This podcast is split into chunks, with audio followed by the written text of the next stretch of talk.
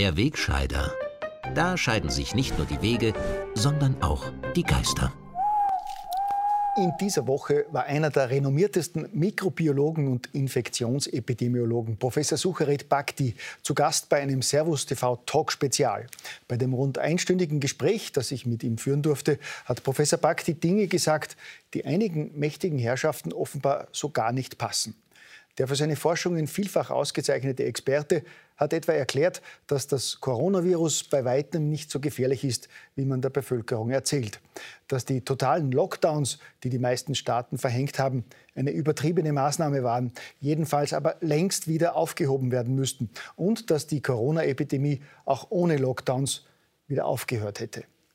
Das allein birgt offenbar schon genug Zündstoff, um einen renommierten und ehrenwerten Wissenschaftler und Arzt zu verunglimpfen und als fragwürdig darzustellen. Aber weil Professor Bhakti sich davon nicht beeindrucken lässt und offenbar keine Angst vor Diffamierungen und Repressalien hat, hat er in unserem Gespräch, dessen Erstausstrahlung am Mittwoch bereits Hunderttausende Zuschauer vor den Fernsehschirmen und im Livestream verfolgt haben, noch weitere unglaubliche Dinge gesagt. Etwa, dass die Lockdown-Maßnahmen teilweise klare Verstöße gegen die Verfassung seien oder dass die Weltgesundheitsorganisation WHO seit Jahren ein rotes Tuch für ihn ist. Ähnlich brisant auch seine Antwort auf die Frage, ob die Corona-Krise bestimmten Lobbys als Anlass dienen könnte, eine globale Impfpflicht durchzusetzen. Ja, das wäre natürlich etwas, wo ich aufstehen werde und sagen, Leute, jetzt geht es zu weit. Jetzt ist die rote Linie absolut überschritten. Denn wenn das der Fall sein sollte, dann muss ich doch diese Stimmen ernster nehmen, die Sie und ich, wir hören doch diese Stimmen. Das Ganze kommt von Bill Gates, das kommt von der WHO, das kommt von der Pharmaindustrie, das ist Geldmacherei. Will ich nichts dazu sagen, weiß ich nichts von. Aber man kann es auch nicht ausschließen. Ich kann es nicht ausschließen, aber ich, ich möchte nicht dran glauben. Ich möchte nicht dran glauben. Ich möchte auch nicht dran glauben, dass diese drohende Impfpflicht diesen Hintergrund hat sondern ich möchte daran glauben, dass dieser Glaube an die Impfung aus Ignoranz kommt. Ja, mehr hat es nicht gebraucht. Während bei Servus TV eine wahre Flut an Dankesmails von Zuschauern eingetrudelt ist, können andere mit der sachlich ruhig vorgetragenen Kritik Baktis offenbar weniger gut umgehen. Einige haben sofort wieder mit den üblich untergriffigen und hasserfüllten Attacken reagiert.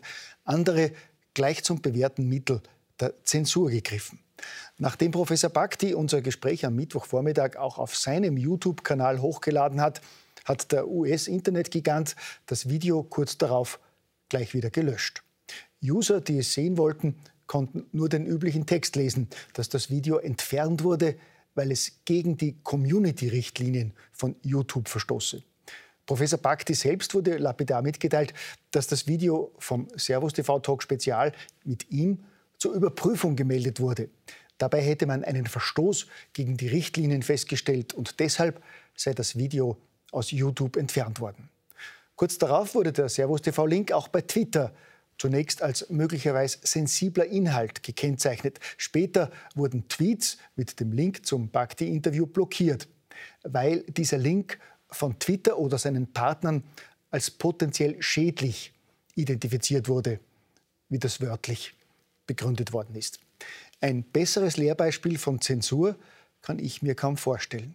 Ich nehme an, dass das nur ein feiner Vorgeschmack davon ist, was uns in naher Zukunft erwartet, wenn wir nicht brav sind und die Richtlinien von Internetgiganten oder globalen Organisationen ordentlich einhalten. Gell? Seltsamerweise häufen sich in jüngster Zeit ähnliche Beispiele brutaler Eingriffe in die Meinungsfreiheit.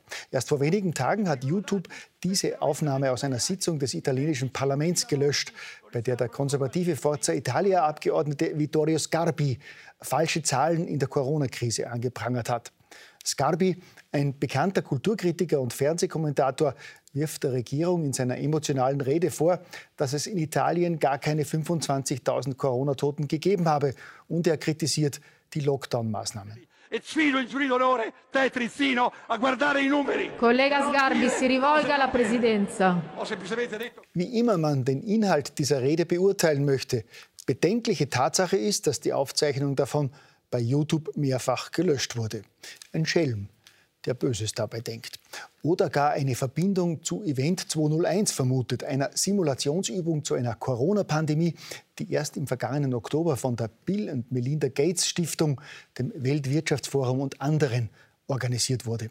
Dort wurden die Teilnehmer idealerweise auch gleich darauf vorbereitet, wie man die Verbreitung unliebsamer Inhalte auf Internetplattformen verhindern kann. Bekannterweise braucht es nur eine bestimmte Zahl an Usern, die ein Video als bedenklich melden, damit es bei Facebook oder YouTube gleich wieder gelöscht wird. Noch einfacher geht es natürlich, wenn etwa Bill Gates seinen Spezi Mark Zuckerberg direkt anruft, um das auf kurzem Weg zu erledigen. Aber damit wäre ich jetzt endgültig in die verbotene Zone der Verschwörungstheorien eingetaucht und sofort zum Abschuss durch den edlen Kreis seriöser Journalisten freigegeben. Der Abschussplan ist ja immer derselbe. Unliebsame Kritiker werden von gleichgerichteten Medien als wirre Verschwörungstheoretiker lächerlich gemacht. Oder, insbesondere wenn sie noch im aktiven Berufsleben stehen, durch sanften wirtschaftlichen Druck zum Schweigen gebracht.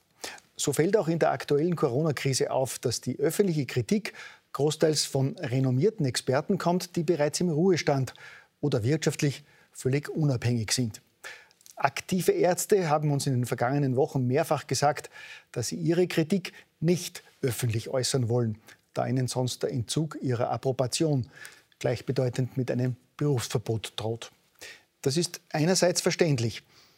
Andererseits frage ich mich persönlich, wo da im Zweifelsfall das ärztliche Ethos bleibt. Den Glauben an das journalistische Ethos habe ich ohnehin schon weitgehend aufgegeben. Zweifelsfrei ist es eine wichtige Maxime, die Gesundheit der Bürger bestmöglich schützen zu wollen. Wenn dabei aber Grundrechte derart massiv ins Wanken geraten wie in den vergangenen Wochen und wir, siehe Maulkorb für kritische Ärzte, nach und nach in ein System ohne freie Meinungsäußerung steuern und brutale Zensur durch anonyme globale Schergen mit einem Schulterzucken hingenommen und abgenickt wird, dann ist wohl wirklich Feuer am demokratischen Dach. In diesem Sinne Bleiben Sie wachsam, gell?